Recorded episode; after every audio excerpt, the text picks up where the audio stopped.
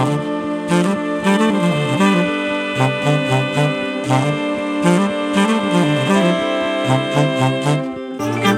ッドバイブスミッドナイトラクザ by 倉園慶三こんばんは。ただいま7月19日水曜日の午前1時12分ですね。今週末はあの以前からお伝えしていたように、えー、土日月とね、え、3, 連3連チャンのイベントをやってきましてね。なかなかこの怒涛の週末でしたね。うん、15日がまず今ここのボイストレーニング。でこれが、えー、過去最多のね参加人数でして、えー、定員をね2名もオーバーしたんですけども、えー、ありがたいことにねたくさんの方にお申し込みいただきましたので、え1時間ね時間を延長して4時間半かなにわたってあのえー、結構な長丁場のボイストレーニングをやってきました。うん、でここにまたですねえー、前回確かこの番組でもあの報告したあの小学生の方がね、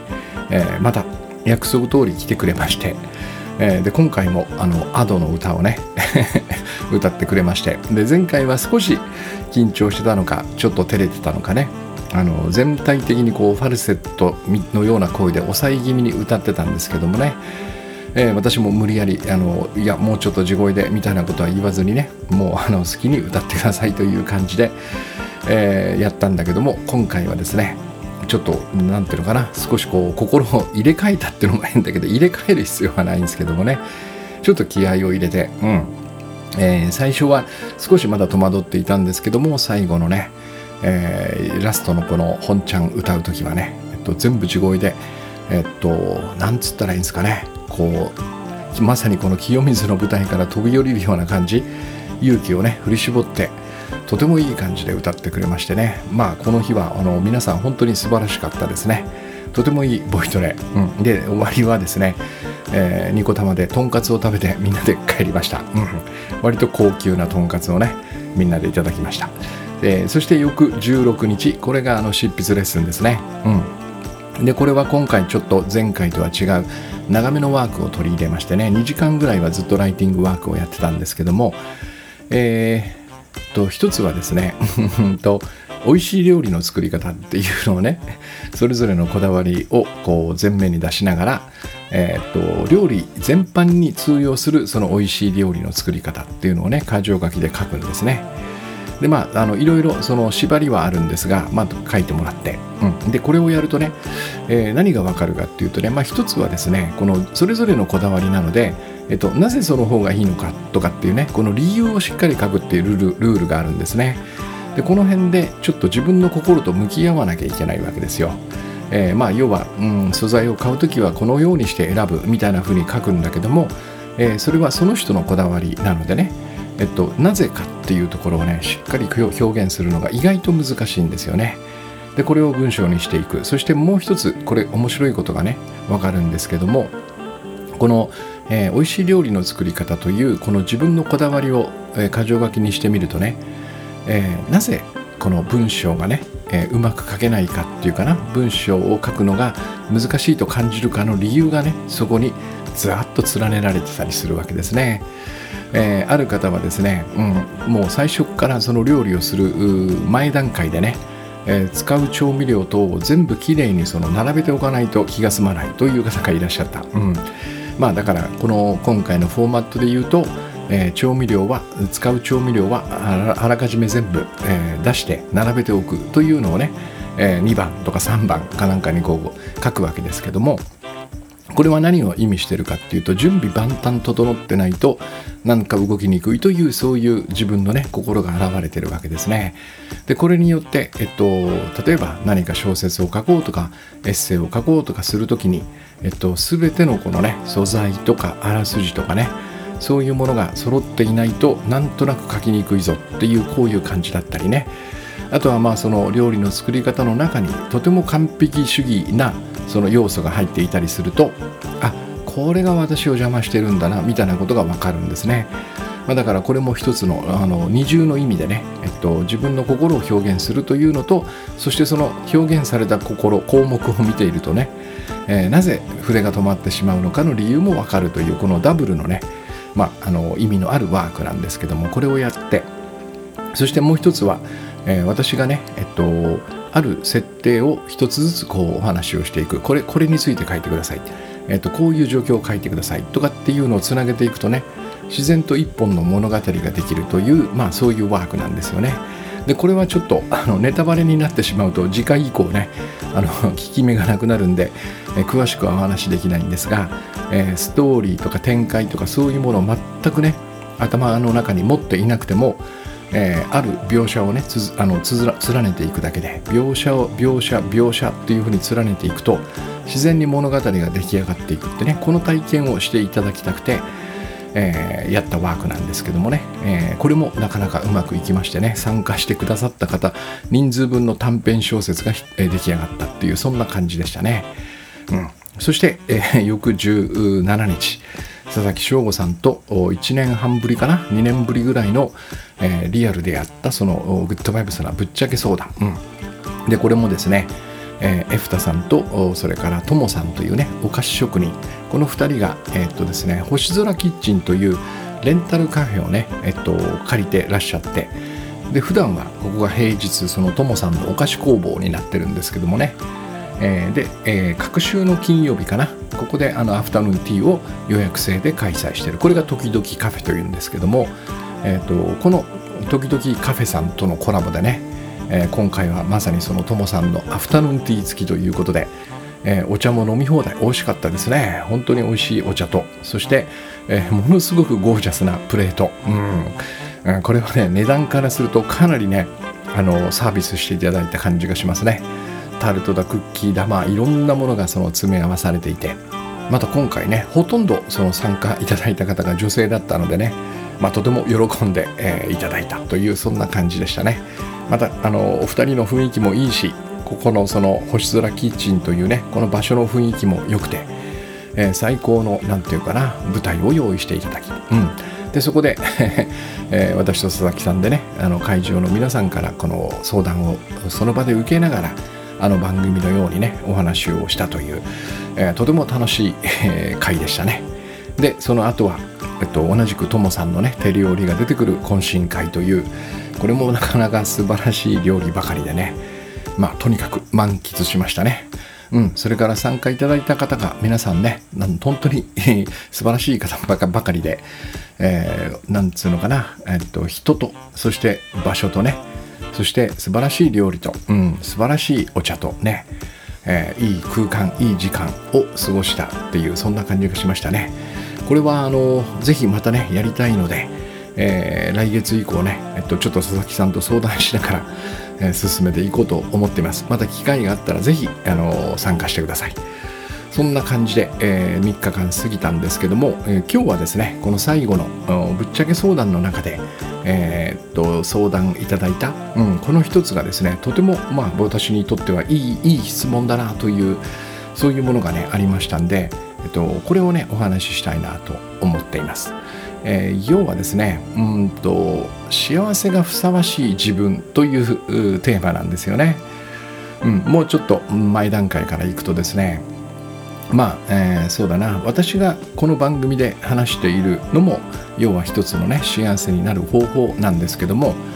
えー、おそらくうんとこれそれだけじゃどうもちょっと人生幸せとは言えないよねっていう感覚がねやっぱ皆さんあると思っていて要はこのね、えー、私たちが生きるこの世界ここにはね多分大きく分けて2つの種類の幸せがあるというふうに捉えておくのが最初はいいのかなっていう感じがするんですね。えっと、一つはえっと、人が作ったゲームでこのいい結果を残すことってことですね。まあ、あえて人が作ったゲームとか言わなくてもいいんだけど、えー、仕事とかね、まあ、様々な活動ですかね。そういうものの中で、まあ、いい結果を残すこといい評価を得ることでもいいかもしれませんね。まあ、ここではその何を手に入れるかもしくは何を成し遂げるかあみたいなねここがまあこの大きく幸せに貢献するっていうそういう感じですかね。まあ、おそらくここを完全に無視して生きることは僕らはできないでしょうね。うん、でこれが一つ目。でももう一つこれだけでは多分僕らはね幸せというのは完成しなくて。えー、もう一つ大切な幸せというのがあるわけですね。これが私がいつもこの番組でお話してる心の平安ですね、うん、これは前からお話ししているように、えー、心の平安というのは幸せの土台じゃないかなとね私は思っています。幸せの OS みたいなものかな。うん、だからまああの2つあるというよりは、えっと、下からこう積み上がってる感じがしますね。一番下にまず心の平安というのがあってでその上に日々ね、えっと、それぞれの人たちが果たしてる役割この結果を出すことみたいな感じかな、うん、僕は最終的にはねここはそういう2層とかね2つとかではなく完全に1つに融合すると思ってるんですけどもね、まあ、融合すると感じているんですがまあ、最初は分かりやすいようにここは2つに分けておいてもいいかもしれませんね。うん、でもちろんこのグッドバイブスはその幸せの土台である、ね、もしくはもうこれはだから、えー、融合した場合はですねこの2つがね幸せそのものなんですね。えー、この平安な心を保つ方法に他ならないということですね。まさにこれがグッドバイブス。で具体的にはですねこれはもうこの番組で過去に147話でお話ししてきたように、えまずは自分の判断や解釈がねこの世界の見え方を決めていると。これをしっかり自覚することですね、えー、自分の判断解釈まあこれは意思でもあるんですが、えー、これと関係なく世界が存在しているわけではなくてね僕らはこの判断解釈意思えー、これを通して世界を見ているということね。ここをしっかり自覚し自覚しておくということ。でそうすると本当が本当のことがわからないのにね、えっと、こうに決まっているとかねこうに違いないなどのね、えー、この答えを持ってしまうと僕らは、えー、っと現実の世界よりも悪い世界を見ることになる。だからこのような答えはできるだけ保留しておくということね。そして現実を見に行くと。これが一つ目ですよね。それから、えっと、自分に恐れや不安を抱かせるような考えを手放すということですね。未来のことについて考える終わったことについて考えるまあさまざ、まな考えですね。もっと言うとですねこれはあの17日のね、えー、ぶっちゃけ相談の会場でもお話ししたんだけど僕らはやっぱり考えを信頼しすぎっていうかね考えれば答えが出るだろうと思っている、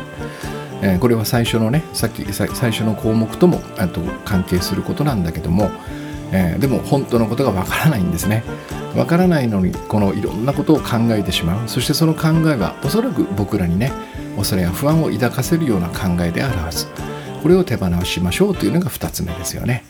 で3つ目はこれも しつこくこの番組で繰り返している罪悪感を持たないということですね。自分や他の人の言動に罪を見ないということです。そして4つ目が、えー、自分と他の人を完全に対等とみなす瞬間を習慣をつけるということ、まあ、要は自分が上だ自分が下だみたいなものの見方をねやめるということですね、えー、そして最後これは5つ目かな、えっと、攻撃もしくは攻撃的な考えこれを手放す。まあこういうことをやっていくんですけどもね。これをきめ細やかにこの実践実践していくというのがグッドバイブスなんですがまあ、これをね生活の場で実践するというのはどういうことかというとまさにこの日々の暮らしの中でね毎秒毎分、まあ、いろんな選択肢が僕らの中に現れてくるということ。この時に、えー、考えるのかそうではない手放すのかとかね、えー、罪悪感を持つのか持たないのかっていうねこの毎秒毎分さまざまな出来事もしくはね人と話す時えー、こういう時に、えー、平安な方を常に選択するというねこれがまあ実践になっていくわけですね。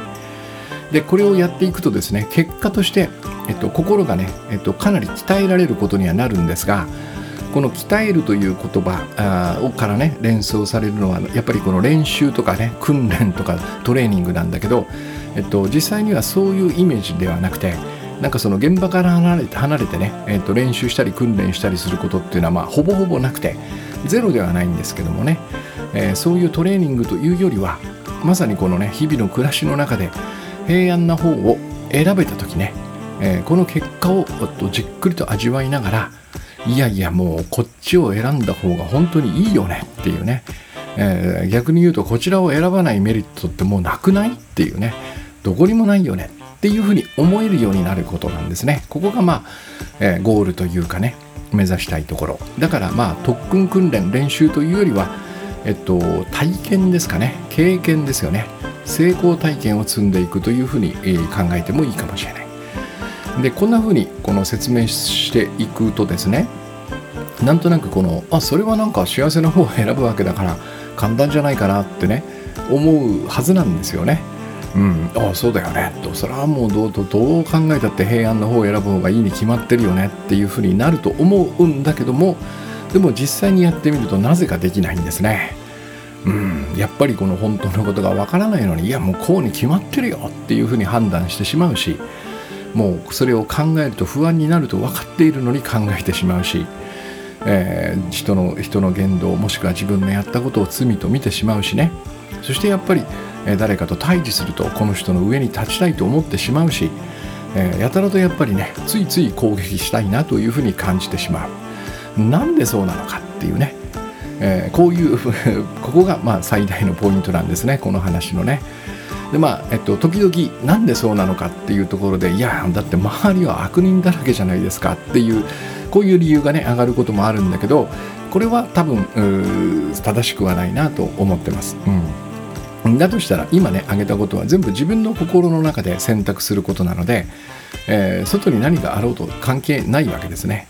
えー、そして最初のこの自分の判断や解釈が世界の見え方を決めているとするならばねこの周りに悪人ばかりがいるというこの見え方も実は自分の判断や解釈から生まれてるとするとやっぱりこれぐるぐる回ってるわけですねこれをやめるとそのように見えないという話でもあるわけだからね。そしてもし本当に現実としてね周りには悪人しかいなければ僕の言ったもう一つの幸せこの平安な心でいることこれはま不可能ってことになりますよね。うん、だからまあ多分僕らはね仕方なくこのもう一つの幸せさっき言った人が作ったゲームでいい結果を残すことつまり何を手に入れるか何を成し遂げるかここに専念せざるを得なくなるわけですね。いやもう心平安なの無理みたいなね。だからまあその結果残してえっと、そこでね何か喜びを味わえれば幸せじゃないかなっていうねこちらにもう専念せざるを得なくなっちゃうわけですね。でもさっき言ったようにやっぱり心の平安は幸せの土台なんですね。でこの土台がない状態でこのいいいい人が作ったゲームでいい結果を残したとしても、えー、おそらくその幸せというのはね、まあ、幸せというかその喜びはね一瞬の刺激で終わるんですね。だからまたすぐになんかフラフラっと心がね平安でなくなってしまう。すぐにまた未来のことを考えて不安になってしまう。だからまた結果を出さなきゃまた結果を出さなきゃっていうこの無限ループのようなところにはまっていくんじゃないかなと思うわけですね。だから私はさっきこの冒頭に2つに分けるとねあえて言ったのはその結果がどうであれ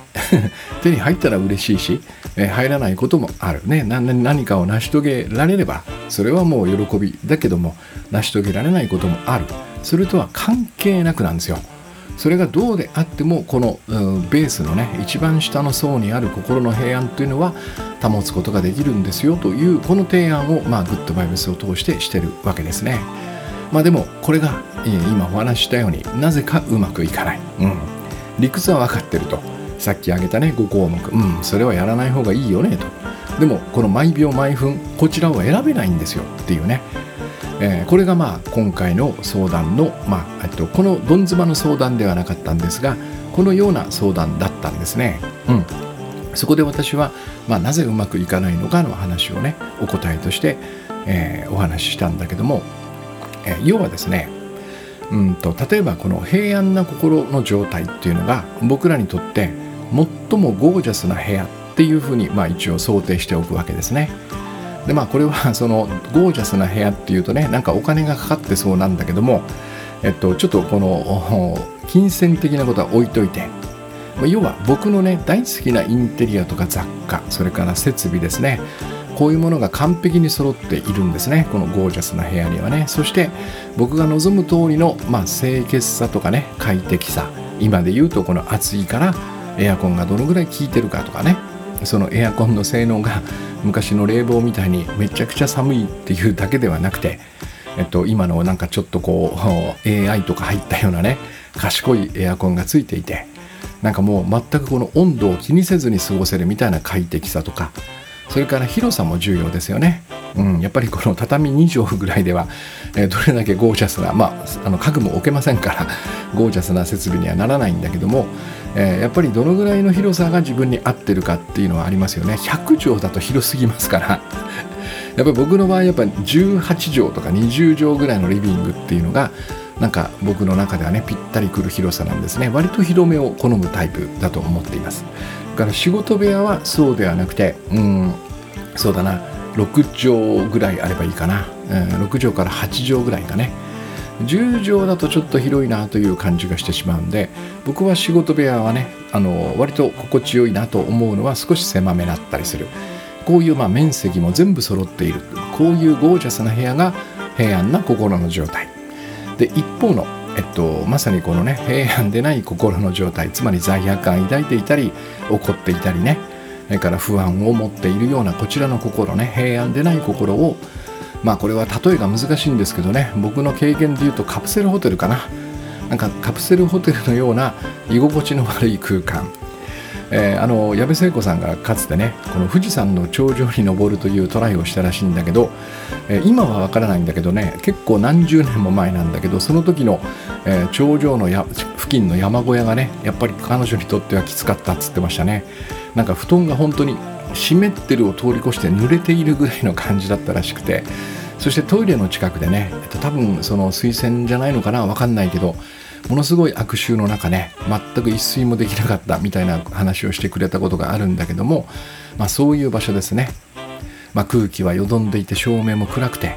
このまさに布団や枕からはね前のお客さんじゃねえかと思うようなこのちょっと嫌な感じの匂いがするみたいなね。こちらがまあその罪悪感や怒りや不安を抱く心みたいなふうに想定しておくわけですね。でそうするとさっき言ったようなこの日々の暮らしの中でね毎秒毎分え今私はこの判断や解釈を勝手にしてしまうのか。それともいやこれは本当のことがわからない。僕の意味付けに過ぎない。って言ってそれを保留するのかっていうねこの選択の場面。もしくは、えっと、未来な未来について不安なことをこのまま考え続けるのか。いやそれともこれを考えていても心が弱るだけでねえー、気力、えー、体力がなくなってエネルギーを失うだけで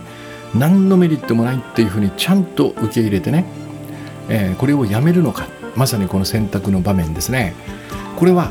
おそらくさっき言ったようなねこのゴージャスな部屋もしくはカプセルホテルのような部屋。このどちらをね、えー、このどちらの部屋に今自分が住もうとしてるかの選択であるというふうに捉えることが重要なんですね。でこの2つの違いが分かっていながらねいやいやもういいと。もう俺はこの意味付け手放すつもりはないと。自分の判断正しい。これでまっすぐ行くんだとかね、えー、いやいやもうそうは言ってもやっぱ不安な考えはかん手放せないですよ。つって行くんだとすると僕は、えー、まあ、これは要はカプセルホテルを選ぶということなんだけどもこれはですねもう他でもない。僕にはこちらが似合ってるっていうふうに感じてしまっているんじゃないかと思うんですね。うん、つまり私にどちらがふさわしいかの選択をしているのに、ね、ゴージャスな部屋ではなくてあえてこの暮らしづらいね、えっと、空気のよどんでいる部屋を選ぶとしたらねいや俺にはこちらが合ってますよっていうこういう選択をしてるんじゃないかっていうこの可能性をね検討してみる必要があるということですね。うん、そうすると、えっと、なんでこの頭でね理屈は分かってるのにこの平安な方を選べないのかっていう理由もはっきりしてくるんですねこれは難しいとかできないではないんですよ。実はね。自分自身でそのカプセルホテルの方つまり怒りを抱く方不安を抱く方罪悪感を抱く方を選んでしまっているということね。うん、不思議なことに僕らはこういうことをやるんですね、うん、これは以前もお話したかもしれないんだけども、えー、僕は以前ですね、えー、肩こりもう肩こりだけじゃないもう全身のこりがひどくて高校生ぐらいの時からですかねもうほぼほぼ、えー、っと週に23回はマッサージとか整体とかね鍼灸院それから、まあ、東京出てきてからはですねあのタイ古式マッサージとかもうとにかくありとあらゆるそのマッサージに通っていたんですね。えっと、中国式のあ足裏マッサージとかねそういうのもやりましたね。もう本当に全てやりました、うん、ありとあらゆることをやった。でこれがまあ多い時でやっぱ週に3回とか行くんですね。でそうすると当然毎回ですね安くて1回5000円。で高いとやっぱ1万4 5 0 0 0円するので費用もバカにならないわけですよ。ものすごい額を僕は使ってたんですね。67万は毎月使ってたんじゃないかなと思います。でだからこの施術,、えー、と施術が終わってね、えー、お金を払いながらあもう一応この楽になってますよねで僕は割とそのゴッドハンドと呼ばれるような腕のいい人をね一生懸命見つけてそこにしか行ってなかったんで、えっと、行けばもうかなり楽になるんですよ。うん。でそうするとそうするとその それなりにね高いお金を払いながらああこの楽な状態がねずっと続けばいいのになっていうふうにまあ心の浅いところでは思ってるんですね、えー、ところが僕はですねそこから23日23日経ってちょっと肩が凝り始めたりすると心の奥底でですねそれを喜んでる自分がいたんですね これは、えっと、まさにこのグッドバイブスみたいなことをやり始めて、えー、気づいたんですけども当時の私はね、えっと、間違いなく早く我慢できないくらい来ればいいのにと願っているそういうもう一人の自分がいたんですね。うん、で、えー、どういうことかというとそっちのそっちのもう一人の自分はねその健康でいるよりもこのいろんなツボをもうぐいぐいねゴッドハンドに押してもらうこの快感の方を楽しみにしていたってことなんですね、まあ、だから私はこの凝るか凝らないか。これはまあこれもちょっとね今日はここはあまり深く話しませんけどもこれも実は僕の意思なんですね、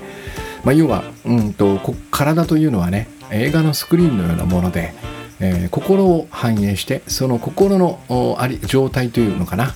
これをまさに見事に反映してくれる一つの、まあえー、装置というかなそういうものでもあったりするので僕が早く 我慢できないぐらい来ればいいのにと心が願っていれば、えー、この肩こりというね本当は僕にとって何のメリットにもならないものをこの体が表現してくれる。そして僕はしめしめと思いながらマッサージに行く、えー、でもお金払う時にああもう行きたくないなと思ったりするというね。このやっぱりおかしなねこの選択にはまってしまうわけですね、うん、そしておそらく僕は肩が凝る自分がこの私にふさわしいと思っていたんですよね。でこのねえっともう 早く来ればいいのにとかねぐいぐい押される快感の方が肩こりがないよりもいいっていうこのおかしな選択をしなくなったんですね私は。幸いこの「グッドバイブスご機嫌な仕事」という本を書きながらね、えー、そうしたら不思議なことにもう今ではですね本当に年に1回も行かなくなりましたね。つうか凝らなくなった。で肩は凝るんですけども僕がそれを望んでいないのでね、まあ、一晩寝ればなんとなくすっきり治ってしまうんですね。こういう不思議なことが起こるんですよね。うん、で今は私はもう心の底からこの肩こりがない自分の方が私にふさわしいというふうに、えー、完全にその意思を持ったからなんですよね。さっきではさっきの例で言うとゴージャスな部屋に住むようになったんですよ。そちらを選ぶようになったんですね。ちょっとでもなんかこりが来たなと思ったら、えー、いやいやこれはカプセルホテルじゃんと。こっち行かないよ俺はとゴージャスな方行くよっていうねこの選択まあこれは完全に心の選択なんですね。えー、これは以前この番組でお話したと思うんですけども、えー、これは私にとって何の役にも立たないっていうのをその時言うようにしてるんですね。少し肩が凝ってう昔だったらあそろそろマッサージ行ける夜嬉しいなって この心があったんだけども、えー、これを完全に手放してちょっとでも凝った時にこの肩こりは私にとって何の役にも立たないっていうふうに言い放つんですね。でそうすると心がゴージャスな部屋つまり肩が凝らない方を、選んでくれるので、え、私はそちらにずっといられる。そしてそれがふさわしいというねこの意思が大事なんですよね。うん。だからえっと、先ほどね、え、お話ししたように今私はどちらにどちらの部屋に住むかの選択をしてるんだ。ここを自覚して。そしてえっと、間違ってもそのカプセルホテルが似合ってるってね、えー、そちらを選ばないってことなんですよ。でもしね、まあ仮に万が一、うん、いやいや、今選択の場面なんですよね、どちらの部屋に住むか。うん、いや、私にはゴージャスな部屋はなんか不似合いな感じがしますと。うん、そうじゃなくて、やっぱりこのちょっと空気よどんでるんですけど、カプセルホテルの方が合ってるんですよねって感じだとしたら、えー、その判断は絶対に間違ってるよってね言い聞かせてほしいんですね、うん、ここがとっても大事なとこなんですよ、えー、なぜならば、うん、私もね今この番組を聞いてくださっている皆さんも例外なく一人の例外もなく価値マックスでそして完璧に美しくそれからどれだけ大切にされてもね十分ではないほど素晴らしい存在だからなんですよ。うん、うーそんな風には思えないと思うかもしれないんだけどもこれはこちらの方が多分現実なんですね。うん。えー、なぜならばえー、いつもいつもこの番組でお話ししているように宇宙の死んだ万象から生まれそしてこの宇宙の死んだ万象と一つである。私そして皆さんですね、えー、このように自覚することは決して傲慢ではないんですね。うん。一つですから。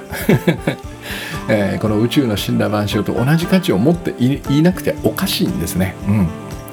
えー、だから、え、これ反対に言うとねそんな自分の価値をね、え、その時々の気分ですよね。まあおそらくおそらくですね、えっと、その時自分をどう見ているかみたいなそういう気持ちなんですけどもこれで自由に変更できると考える方が僕ははるかに傲慢だと思うんですね。うん、だから、えー、全ての人がこの平安である方ゴージャスな部屋これがふさわしいというねここに自分の心を修正していくということがとても重要だと思いますでそうしないと、えー、いやいや私カプセルホテルの方がふさわしいからと思ったらさっき挙げた5項目を選べるはずがないんですよね。いやだって不安な方が俺だもんとかね。怒ってる方が俺だもんって。いや罪悪感にまみれてる方が私ですからっていう風なこちらが似合ってるって考えたら平安を選ぶ理由がなくなってしまうんですね。これ無理なんですよね。もう無理ゲーの世界ですよね。ここに行く理由がない。これが最も僕はですねこの試みをその邪魔しているというかなそこに大きなハードルとして、えー、立ちはだかっている要因だと思っています。要は結論から言えばですね自分に幸せがふさわしいと思っていないからっていうふうに、えー、かん受け止める必要があるんじゃないかなと。まあ変な話なんですけどもね、えー、そしてえっと、じゃあなぜこの僕らはねもともとそのさっき言ったように価値マックスで完璧に美しい。そしてどれだけ大切にされても十分じゃないほど素晴らしい存在と思えなくなってしまったのかっていうこここの理由ですね。これがまさに罪悪感だと僕は思っています、うん。えー、この話をねちょうど会場でした時に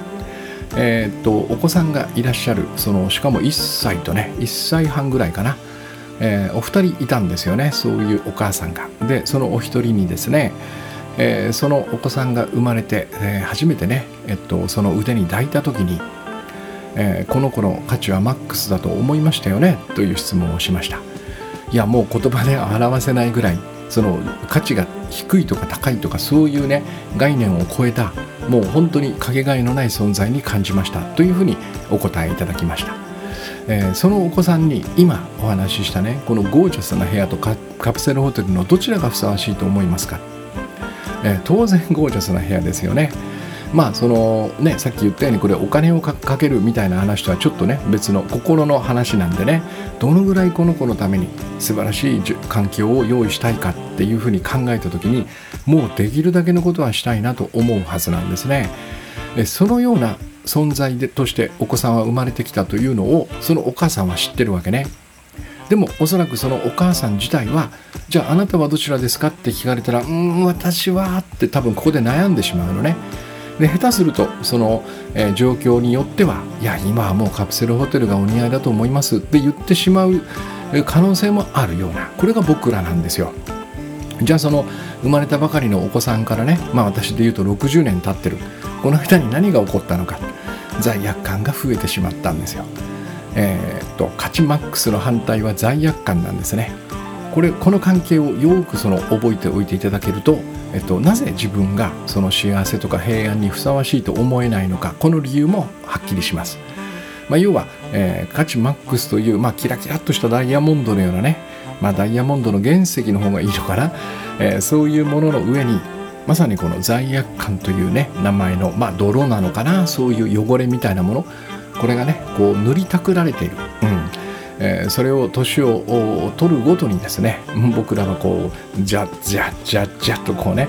塗ってきてしまったってことですよね。だから、えー、その何も塗っていないその生まれたばかりのお子さんはゴージャスな部屋が似合うというふうにねもうこれ深く考えずともそうそう感じざるを得ないぐらい僕らは分かっているんですよ。これが私たちの価値なんですね、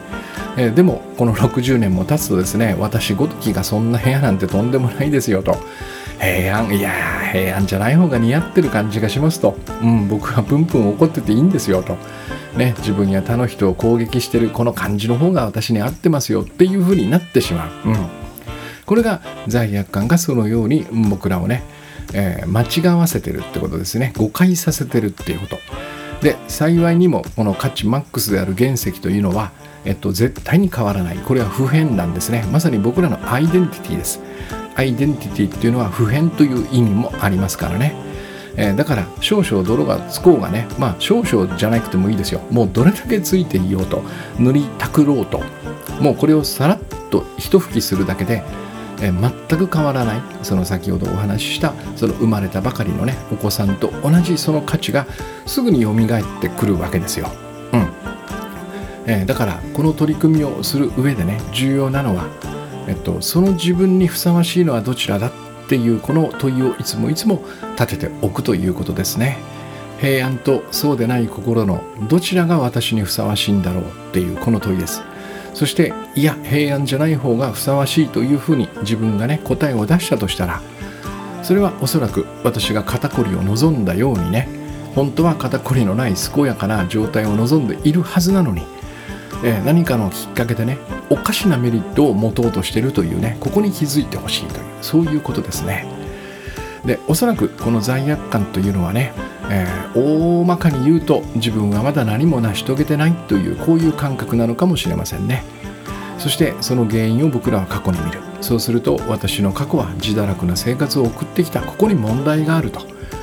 えー、で他の人を見るとね成功してる。まさにそのさっき言った人が作ったゲームの中でいろんなものを成し遂げていろんなものを得てる人は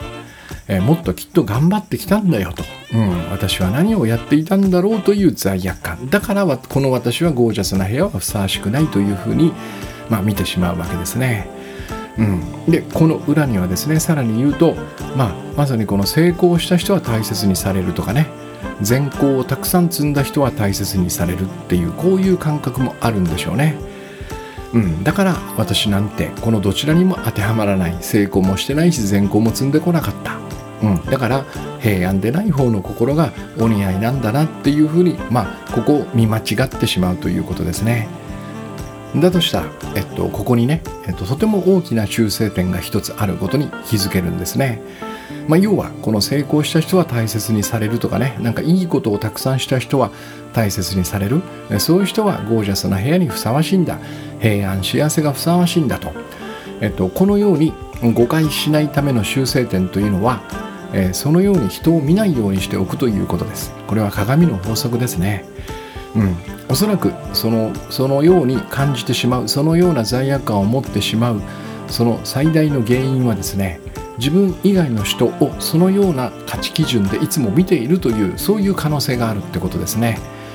あこの人はいろんなことを成し遂げてる。だから大切にされていい人なんだ。もしくは私もこの人を大切にしたいと思う。ね。でもいやこの人は何にもできてないじゃんと。いつも人に迷惑ばかりかけていて。でなんか好き勝手なことわがままなことばっかり言ってるよねと。うん。もうこういうやつはね、えー、ゴージャスな部屋とんでもないと。カプセルホテルがお似合いだよと。いやもうカプセルホテルすら贅沢かもしれないみたいなこんな感覚を他の人に抱いていないかということをねやっぱり日々しっかりとこのチェックしておくわけですね。これがまあいつも言う鏡の法則なんですよ。うん。そのようなね基準で人を見ていれば必ずそれは自分を見る時にもこの同じような視点が自分に向けられるということですね。これがまさに鏡の法則。まあ簡単に言うと僕らは自分を見るように他の人を見てそして他の人を見るように自分を見るというこの法則からは絶対に逃れられないんですね。なぜならば、えっと、僕らは一つだからなんですよ。ここが一つであることの、まあ、証明にもなるわけね。ここを分けることができないんですね。うん。だからなんとなく自分に幸せはあんまりふさわしくないなとかね。先ほどお話ししたようなこの選択の場面でね。なぜか平安な方を選べない。これは、えー、平安が自分にふさわしいと思わないからですよね。そのように、えー、自分を見ているとしたらここに修正点があるということ。あこれは普段このように他の人を見てるのかもしれないなと、うん、こいつは幸せふさわしくないぞとかね、えー、こいつは平安ふさわしくないぞっていうふうに人を見ているのかもしれないと。これにね、えー、気がついて修正していくというのがまあ一つこの、えー、価値マックスをに、えー、曇らせるねこの罪悪感を持たない一つの方法なんだろうなと思います。うん。えー、全ての人が幸せがふさわしいのであると。ね。どんな言動をしてるかどんな行動をしてるかどんな結果をもたらしてるのかいいことをしてるのか 悪いことをしてるのか関係ないんですね。誰もが、えー、例外なくね幸せ平安こちらがふさわしいというようにまあ自分と他の人を見ておくということね。そうすれば自然とあそっか私にもね随分とこの長い間カプセルホテルが似合ってると思っていたんだけどもこれは大きな誤解でね、うん、そのような罪悪感もしくはそのように人を見るこの鏡の法則というのかな。この見方これをやめればね、えー、私は素直に、うん、先ほど私が言ったように価値マックスで完璧に美しくてねどれだけ大切にされても十分ではない素晴らしい存在というふうに多分こちらの方にこちらの方に修正できるんじゃないかなと思いますね。でおそらくこれはねもう本当にある種の習慣なんですね、うん、だから私には幸せがふさわしい平安がふさわしいといつも確信する習慣をつけておく。これが重要ですね。でこの反対もまさくまさしくこの習慣になるということね。私には肩こりがふさわしいってね、えー、私には怒っている方がふさわしい。私は不安でいる方がふさわしいんだっていうこちらも完全に習慣になる。だから私は毎週に3回何十年もの間マッサージに通い続けたわけですね。そしてこの習慣を変えた。その瞬間に僕はですねえー、行かないという習慣をつけることができるわけです、えー、マッサージ屋には行かない。全然我慢してないですからね。これはもう我慢できるような話ではなかったので昔はね、えー、同じこの倉園という人間がそして年を取るごとにですよマッサージに行かなくなるという不思議な現象が起こる、うん、まさにこれはどちらが自分にふさわしいのかという意思なんですね。意思と選択なんです。そして、えー、心はですねその意思、うん、私にふさわしいのはこちらだというこの意思に従ってしっかりと平安である方を選んでくれるようになるわけね。これが先ほど言った心を鍛えるということの、まあ、一つの、まあ、実態というかね正体なんですね。だから練習特訓で鍛えるんではなくてまさに意思なんですよ。自分はどちらを望むんだ？どちらが自分にふさわしいんだということをその自分自身がねしっかりとその幸せ平安これが私にふさわしいというこの意思を持った瞬間に心はねそれにふっと従ってそちらを選ぶようになってくれる。そして体というのは心を反映する映画のスクリーンのようなものなのでねこの心が健康が私にふさわしいというふうに意識した瞬間におそらくそのような結果を体はしっかりとね割と早く反映してくれるんじゃないかなと思います、えー、だからどちらがふさわしいかこれは非常に重要なんですね、うん、で、えー、これは、えっとえー、そうは思えないよっていう議論はね多分尽きないと思います、うん、だから、えっと、そのようにどうしても自分をね価値マックスで完璧に美しくて素晴らしい存在と思えないというのであればねやっぱりじゃあ他の人をどのように見てるのかっていうこの見方から修正するというねこれをお勧めしますね。だからまあその意味で冒頭にお話ししたねこの幸せを2つの種類に当面分けておく。最初はねえ人が作ったゲームでどんな結果を出しているか、ね、どんな成果を上げているか。何を達成しているのかこういうものまああるんだけども、えっと、今日私がお話ししたねどちらがふさわしいかというのはそれとは全く関係ない。私たちが生まれながらに持っている価値マックス。以前は天然の価値と言ってましたけどもね。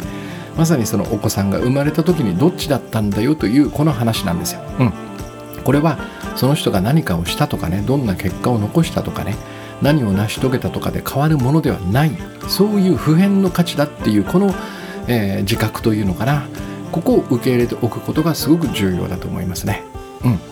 えー、だからここに根拠はいらないんです。もともとそうだったわけだからね。宇宙の神羅万象と一つである私たちに、えー、その価値を証明する必要はないということ、うん、これはもうそうでないと思ったら、えー、いろんなさ今日お話ししたような理由で誤解してるんだというふうにね修正していく。これだけでいいんだと思います、えー、そして幸せがふさわしい平安がふさわしいというふうに、えー、思えば思えるほどねえー、このさっき言ったこの日々の暮らしの中で毎秒毎分平安な方を選択する、ね、え判断解釈を保留する不安を抱かせるような考えを手放す罪悪感を持たない自分と他の人を完全に対等と見るそして攻撃や攻撃的な考えを手放すというねこの選択の場面で平安な方を選べる。なぜか。それが私にふさわしいからですよ。好き好んでね、えっと、ゴージャスな部屋が用意されてるのにあえてその隣に「いや俺こっちでいいですよ」っつってカプセルホテルに入る人はまずいないと思うのでねえー、これを習慣にするという私にふさわしいのはこちらであるというこれを習慣にするというね、えー、これをぜひぜひやってみてください。これがですね17日にお話しして私が今日ここでもお伝えしたいなと思ったテーマですね。とても大切なテーマだと思います。で今週末はですね7月23日の日曜日、えー、13時半、えー、午後1時半ですねえー、加藤さつきとやっているありのままを見るデッサン教室というのをやります。これもですね、えっと、ボイトレと並んでとてもおすすめのねプログラムなんですね。うん、今日お話しした中で言うと、えっと、1番目のやつですね。勝手に判断解釈せずに、えー、現実をもう一度ねその判断解釈を保留して意味付けを保留して何が起こってるんだろうこれは何なんだってことをねもう穴が開くほど凝視傾聴するリスステアですね。そして感じるフィールですね、